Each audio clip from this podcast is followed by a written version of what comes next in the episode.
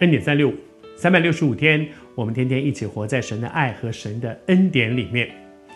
当耶稣对这个少年官回答他的问题，少年官说：“我要做什么善事，什么样对的事，什么样好事，我才能够上天堂，我才能够得永生。”而耶稣对他的回答是说：“你你你去照着律法去做啊，律法上不是有规定吗？律法上有有十条诫命啊，尤其是以色列人，以色列人太厉害了，他们把十条诫命再延伸出非常非常多的律例，哇，非常多，有三百多条的律，有多少条的，很多很多。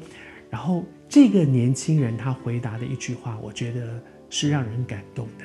他是这样说的：他说这一切我从小。”都遵守了，他从小都遵守。后面耶稣说，耶稣看着他就爱他。换句话说，耶稣没有说你说谎，你乱讲，他是认真的，他是认真的在遵行很多该遵行的。但是我就在想，这样一个人，他的人生会快乐吗？以色列人他们把十条诫命延伸出了几百条的规定。几百条的规定，所以他每天都活在那个律法的规条里面。这样的人一定很不快乐吧？动辄得咎，而这这个不行，那样的那个过来一点不行。很多很多东西都都都。如果你去过耶路撒冷，去过以色列去旅游，你就会发现，他们到今天还是这样。到了安息日，他们上电梯，如果在那个住的旅馆里面有一个电梯是给以色列人用的。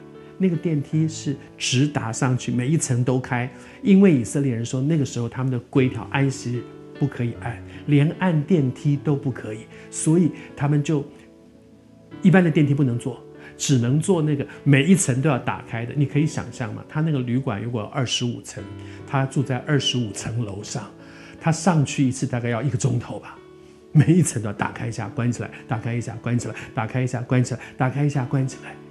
可是他怎么会活在这么深的一个辖制？难道这就是神要我们做的吗？神难道会就是叫我们说安息日不可以这个不可以那个？那个的背后的意义，神到底要做的是什么事情？神要给我们的是什么？他们不知道。但是就是活在那个律法的规条里面。你可以想象吗？一个安息日不可以按电梯这件事情，都会让我们觉得哦，这样太累了吧。几百条、上千条、几百条的规定，这个人要怎么活？谢谢主，主不是叫我们活在律法的规条里，他带我们进入恩典里面。那个意思不是耶稣废掉了这些律法，而是在恩典当中，他给我们新的生命。这个生新的生命，让我们有能力做到。不是每天要靠自己努力去挣扎的。我好想好想好想好想吃一个什么东西，但是不可以。我好想做的不可以，而是我得着那个能力。祝福你，在恩典里面，不是废掉这些神所定规的律法，而是得着能力，以至于去遵行他的命令，不是一件可怕的事情，不是一件痛苦的事情。不是走出律法，而是成全律法。